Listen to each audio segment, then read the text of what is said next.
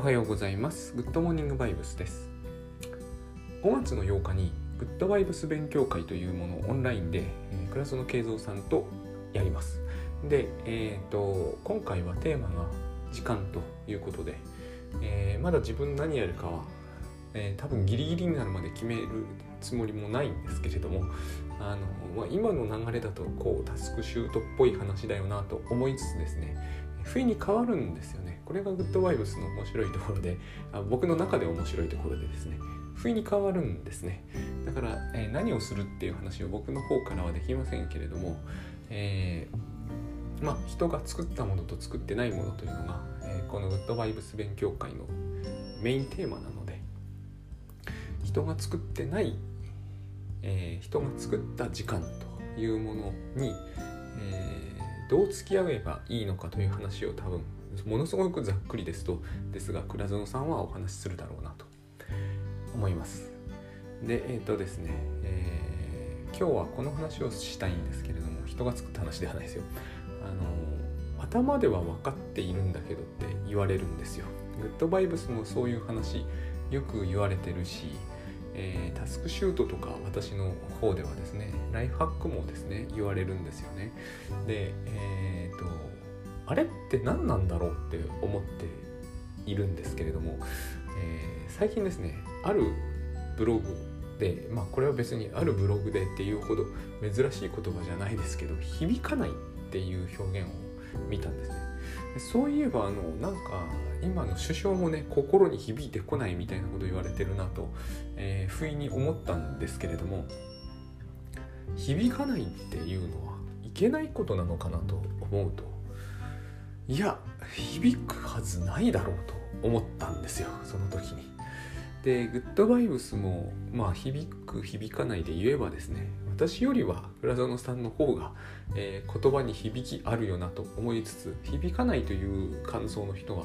当然いるだろうなと思ったんですね。というのは私に響かなかったんですよ全然。で響かないということは私にとってはかなり全くどうでもいいことで、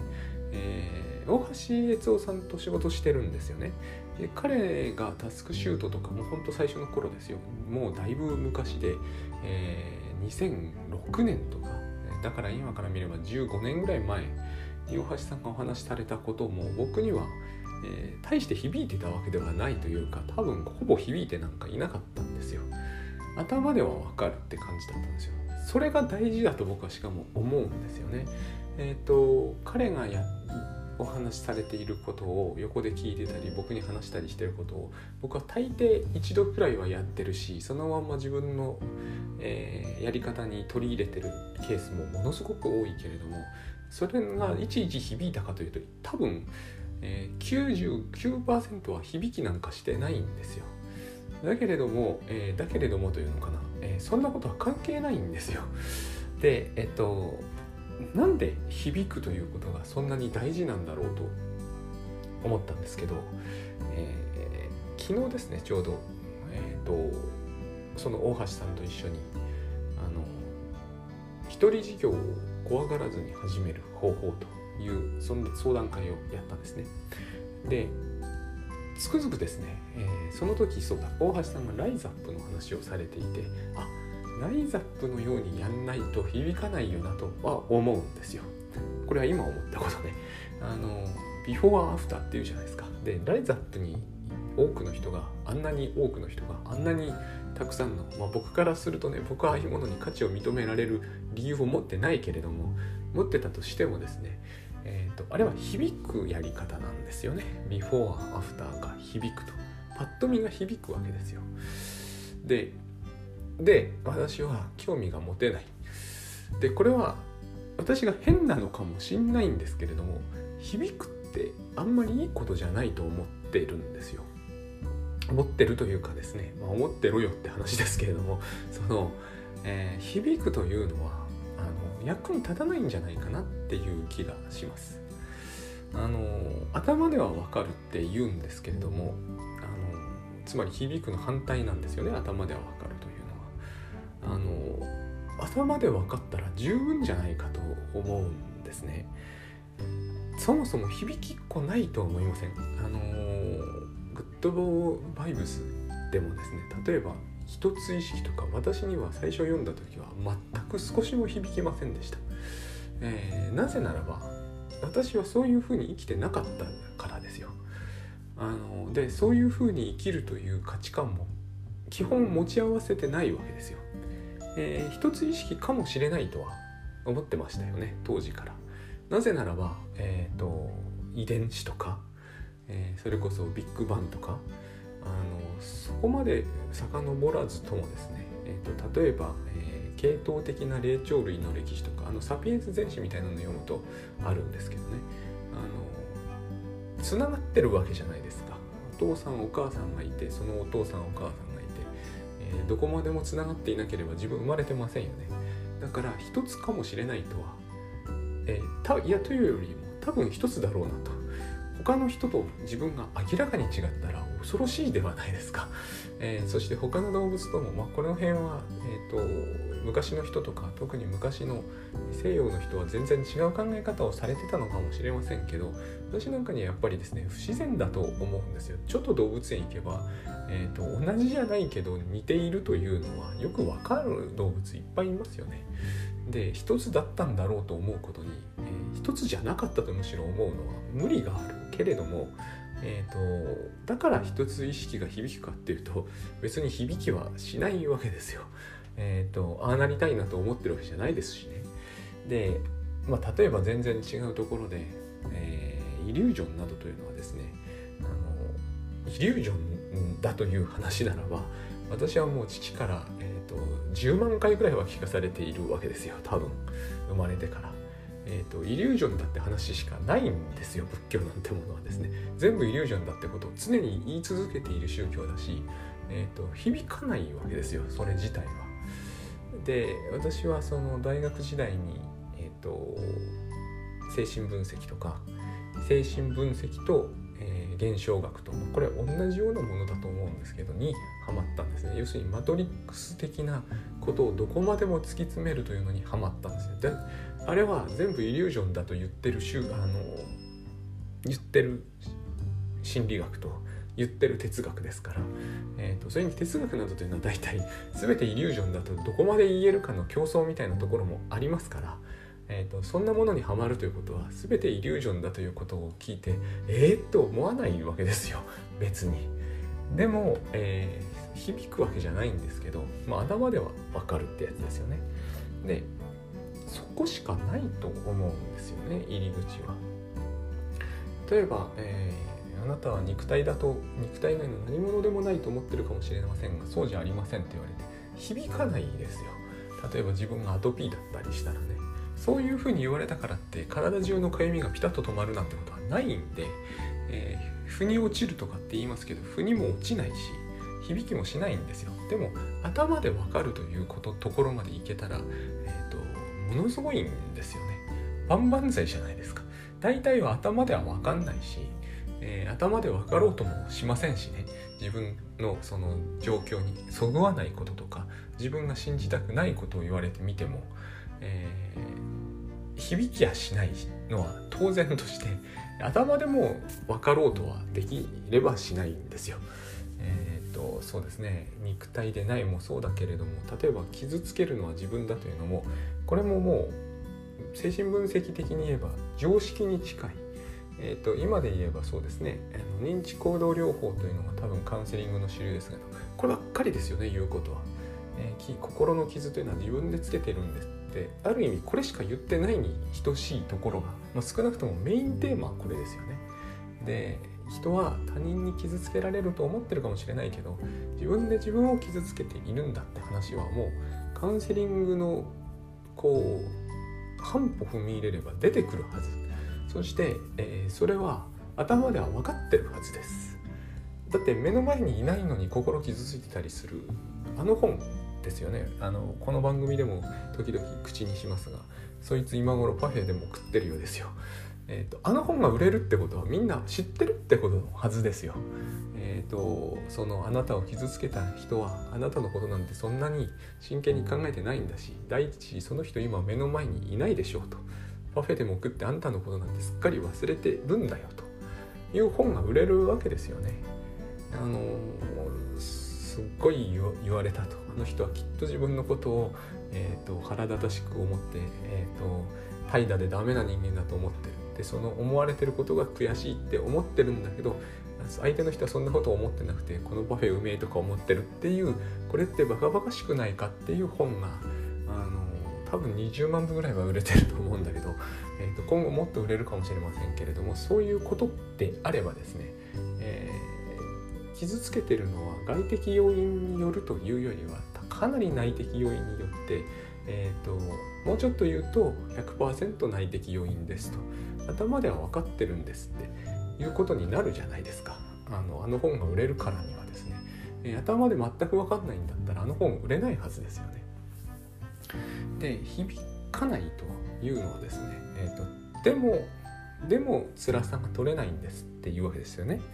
えーと、でもそう相手がパフェ食ってるのは分かりましたけれども、えー、辛いんですって話ですよね。だから、えー、腑に落ちてないんです、えー、響かないんです、えーと、グッドワイブス実践していられなくなったんですっていう話じゃないですか。で私はそこで、えーと昨日も思ったことなんですよ。確かにえー、響かせなければけないのかもしれないと。一人事業をやるにあたってですね怖くなくなって、えー、どんどんうまくいった人がこんなにいますと。だから、えー、ライズアップみたいにビフォーアフターをお見せして、えーと、最初こんなにこうこもって一生懸命え会社に行くのも辛いんだけどちょこちょこ行っていてでもあの一人事業やんなきゃと思ってるけど3年ぐらい無駄にした人が急にうまくいきましたという、え実例を示せば響いたのかもしれないんだけどなんかこれが、えー、これをしないんですよね。大橋悦夫さんもこれを好かない。で私は、えー、こうしなきゃいけないんだろうなとどこかで思うんだけれどもそうできない。のはですね僕はですよ。僕はこれは僕だけの事情ですが響かせるって嫌いなんですよね。なぜならば、えー、自分は響いたことを採用しないからですよね。でなんで自分は響いたことを採用しないかというとつまりそれは響くということはほとんどないし、えー、響くやつは役に立たないという、えー、経験則によるところが大きいと思ってます。あの頭で分かったことをやるんですよ。それしかないと思うんですね。あのそんなですね、えー、肉体じゃないと言われても静電気怖いんですよ私はね。えー、なんてことないのは分かってますよ頭では、えーと、そこまでバカじゃないですよね、えー、金属に触ってビリッときた。やばい。って思わないですよ正直。あのなんてことないのはもう明らかじゃないですか。雷もそうですけれども落ちはしませんよね、えー、別に落ちはしないのは頭では分かってますが、えー、響かないわけですよ。落ちないと言われても。その通りです。でもえー、響かないじゃないですか。そんなにたちまち響いたらむしろ危なっかしくてしょうがないと思うんですよね。いや肉体じゃないんですって言われてたちまちこうビリビリって響いてですねあ肉体じゃなかったのかと思ってですねあの保湿剤つけるのもやめて急に糖質制限もやめちゃうっていうのは恐ろしいと思うんですよね。頭でわかるしかないですよね最初は。と自分は思うんです。でえー、タスクシュートなんかもそうだったんですけどあれを見たからといってですねたちまちこうあ分以上かかるやつを全部つければ、えー、時間に関しては一切の問題が解決して幸せな毎日になるんだっていうふうに心にグーッときたってことはないんですよそんなことはありえないと思うんですよねえっ、ー、となんかちょっと病的な感じがするしパラノイアっぽいなと思うんですよね。でこれをやったからといって、えー、毎日のそりゃ記録はきっちり残るだろうけど、え、だから何なんだろうとも思うんですよ。でも、えー、例えば私が使ってる時間というものに感じて計測を間違ってると、えー、30分やっているつもりのことも実は15分もやってなかったりすることはあるし逆にですねこっから駅まで例えば10分で行けてると思ってるけど実際には15分かかってるんですよっていうことは言われるとですねそう多分そうだろうなと頭ではわかるわけじゃないですか。これが非常に大事だと思うんです。これがこれは間違いますよ。当然。頭で分かってるだけですから。でも、えー、頭で分かるということがつまりそうなんだろうなと思えるということがですね僕はですがえー、現実にやって確認する価値のあることだと思うんですね。えー、頭で分かっていくというのが多分一歩目なんですけれども、えー、入れるわけじゃないですか。一歩。一歩を踏み出せるわけですよねそれによって、えー、そうすることによって、えーと、むしろ響かずにですね響いてしまったらなんかもうそれやらなきゃなんなくなると思うんですよ。ライズアップなんかもそうだと思うんです。僕には分かんないですけど響いちゃったらもうやりますよね。つまり響いてしまうということは後に弾けなくなるわけですよ。で一歩間違うとですよ。響いているにもかかわらず頭では分かってないという実態が事態が発生するわけじゃないですか。私はそれは嫌ですね、えーと、頭で分かってもいないことが心に響いてしまって、えーと、もうそれをやらずにはいられなくなると、まあ、それもいいことなのかもそういうことが結果としていいことになるのかもしれません。本当のことは分かんない。けれども私だったらやっぱ嫌なんですよ。頭で納得もいかないことを心だけが納得してしまってそっちに突っ走っていってしまう自分が。というのは、えー、断じて避けたいと。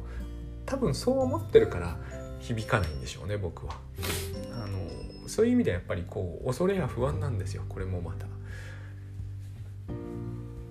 例えばですけれどもこれも今僕には響かないですがそれこそ。あのそうですね。でも若い頃なら響いたかもしれない。整形ってあるじゃないですか。で整形すると人生変わりますと。変わるような気がするじゃないですか。ある意味。僕は自分の顔がいいと思ってないからね。あのすげえ良くなったらあのああいうふうに顔いじるの超怖いからできませんけれども、えーと、全てあのすごい全然相手にしてくれなかったような子も振り向いてくれてですね、えーとなぜかお金も儲かるみたいな。響くということはそういうことですよね。響くわけですよね。そうなる理由はよくわからないけれども私頭で考えても、えー、イケメンになれば人生がハッピーになるというこのその公式が成り立たないので脳内で、えーと、でも響いちゃうと。そして整形しちゃうと。私これ避けたいんですよね。この視点であの物事が進んでいくとですねもし、えー、整形してえー、人生ハッピーにならなかったらどうすんだろうって思っちゃうんですよ。あの頭では分からなかったことに入っちゃうので、えーと、どうしようもなくなる気がするんですよね。何度も何度も整形するとかそういう方向になるしかないんじゃないかなと思うんです。だから、えー、昨日の、えー、一人事業怖がらずにもそうなんですけど響かないといけないと思う反面ですね響いちゃダメだと思うんですよね響くということは、響いてしまったらやっぱりやっちゃうと思うんですよ。その時にはもう頭でわかる頭ではわかるんですというものが全く問題にならないですよね。響く方に価値があるのであれば、えー、そうすると頭では分かんないけど響いたからやるみたいなことになるわけですよね。でそれをそれにお金をかけるとかそこに自己投資していくっていうことになってしまうと,、えーと、響いたからやったんですってことになりますよね。どうもねあの腑に落ちたからやりましたとかねダメだと思うんですよね。腑に落ちずにやらないと, えーと、危険だししかも、えーと違う結果になるはずなんですよね。あのちょっとあ違う話なんですけど違う話っぽく聞こえると思うんですけどえっ、とダニエル・ギルバートだ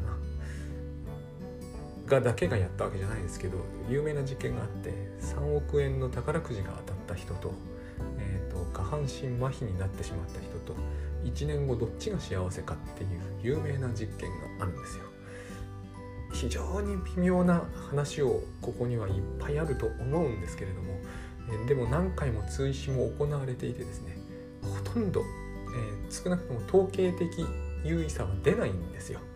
つまり下半身麻痺になって不随になってしまった人と3億円の宝くじが当たった人アメリカっていうのはそういうところすごくて全世界で探してきますからね。ほぼ同時にそうなった人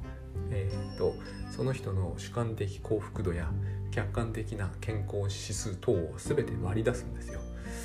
で大して変わんないという結論なんですよね。これが僕らがえっ、ー、と何て言うんですかねその頭で考えた未来ってやつですよね。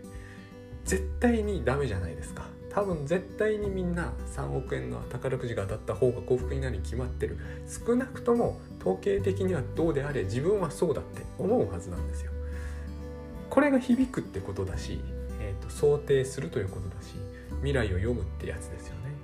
えー、全部ダメだと思うんですよ。というか全部確実に外すと思うんですねこんなに分かりやすいもので外すんだからもっとはるかに分かりにくいはずなんですよね。例えば昨日のそのそれこそ相談会もそうでしたけれども、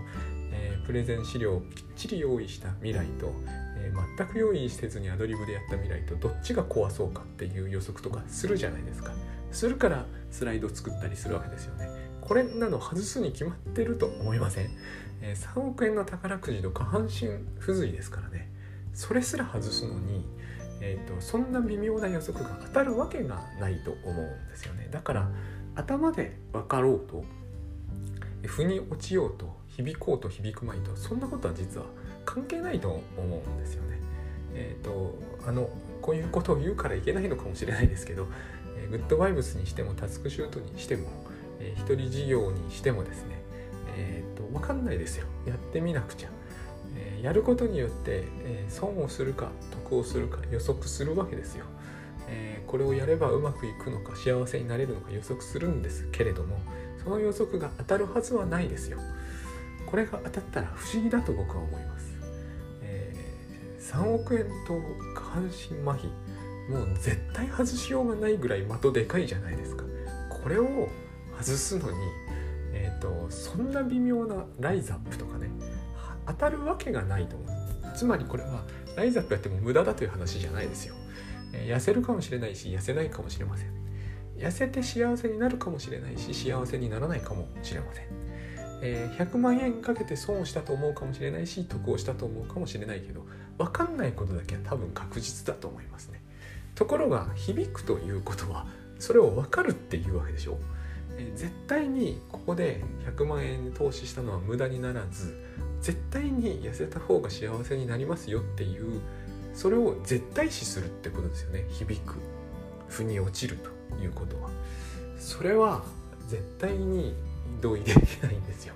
僕はですね、えーと、そんなことが分かるはずはないと思うんですよ。だから、えー、頭で分かっておくしかない。頭でしか分かってないってことが自分に自覚されるされてるってことが頭で分かるってことのメリットかな。つまり頭で分かったって響いてないわけですよね。腑にも落ちてない。だから、えー、頭で分かるということはつまり信じてないわけですよ。僕もそうだったんですよ。タスクシュートやったって、えー、幸せになれるわけじゃないんだろうなって心のどっかで常に思ってる。それがいいんですよ。これがいいって言うから人にタスクシュートを進めた時に響かない進め方になってしまうんだけれどもそれがいいんですよやっぱり、えー、グッドバイブスもそうなんですよ、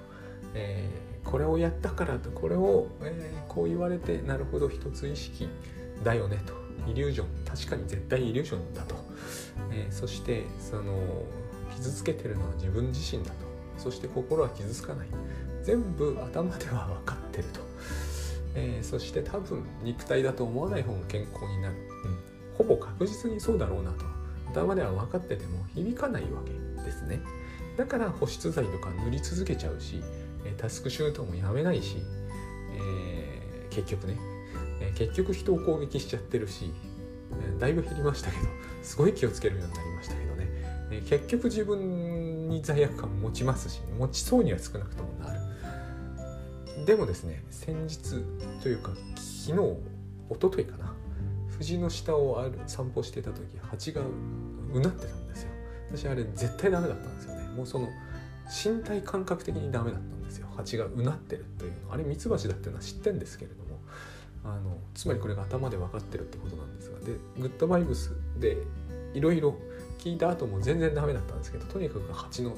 えー、いりそうな藤棚必ず避けて通るぐらいなところがこの辺藤棚だらけなんでそれをやってると散歩できなくなるんですけど、えーと、とにかく不安と恐れと意味付けで全然蜂がそのうなってると足が止まっちゃうんですけれども昨日ですね一昨日か不意にこう歩いていて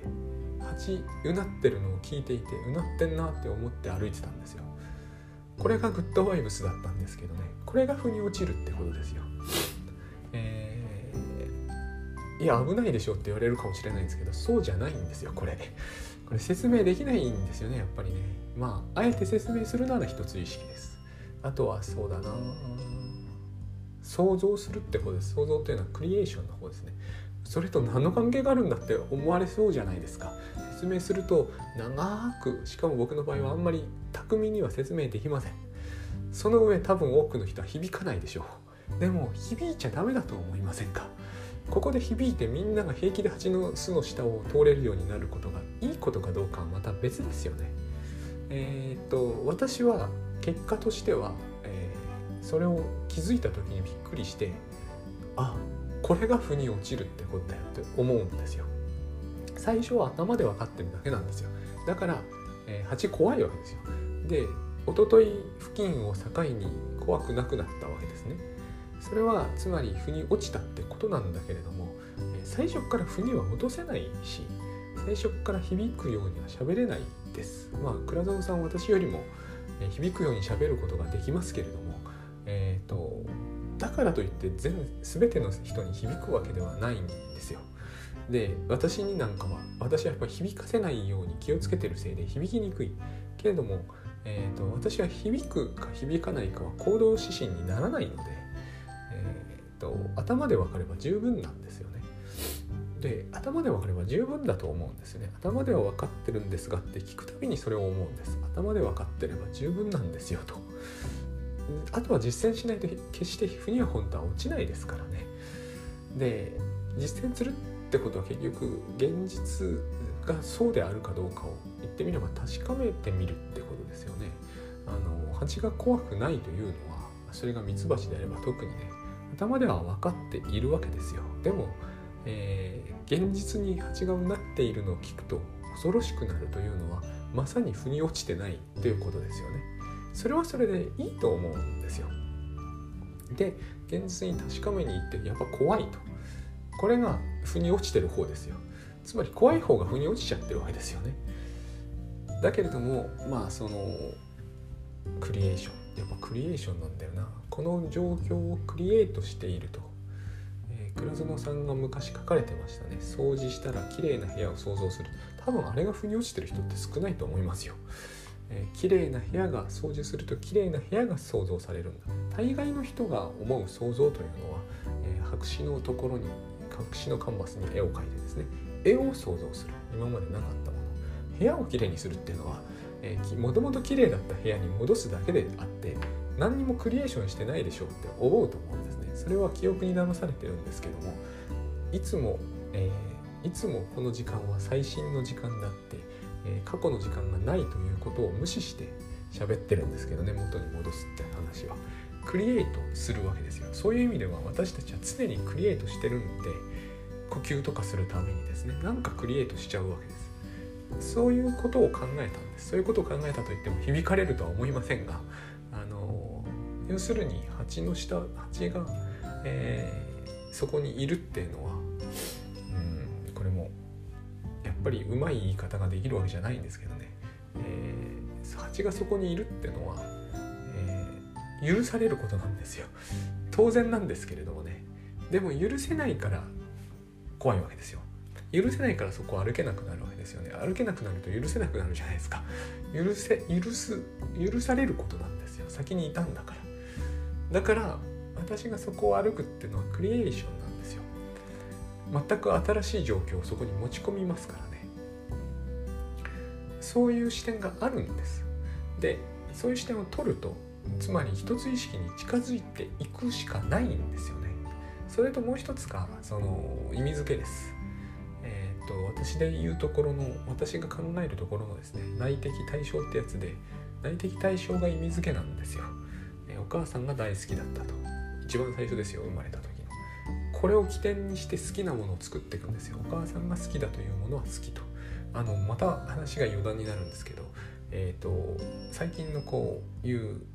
えー、ああれですね。え、ー、と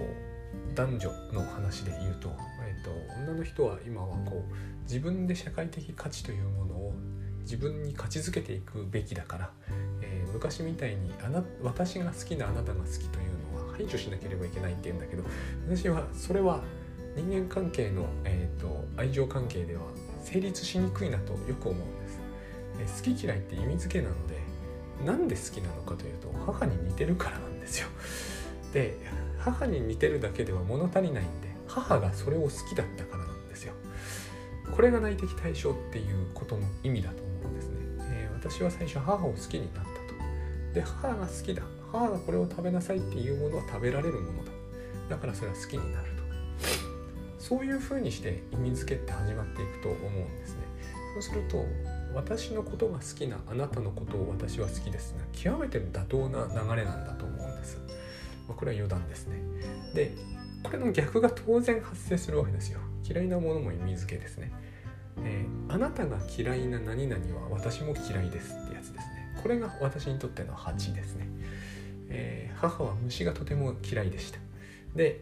母が特にこの虫は恐れるべきだと当然考える虫がある。そのうちの一つが蚊だったり蜂だったりするわけですよね。これが要するに意味付け嫌いな方の意味付けですね。でこういうふうに考えた上で自分が自分を傷つける。他の何者も自分を傷つけないと考えるとそしてこの状況はクリエーションされたものと考えると蜂っていうのは怖くないんですよ、えー、この意味付けを捨てればねでも今の話は頭では頭ですら分かっていただけそうな説明になってないですが頭で仮に分かっていただいたとしても怖い人にとっては怖いと思うんですよ。腑には落ちない。これが正常ですよね。と僕は思うんですね。だから頭でわかるというのは偉大なことなんですよ。で、えー、いきなり腑に落ちちゃダメだと思うんですよね。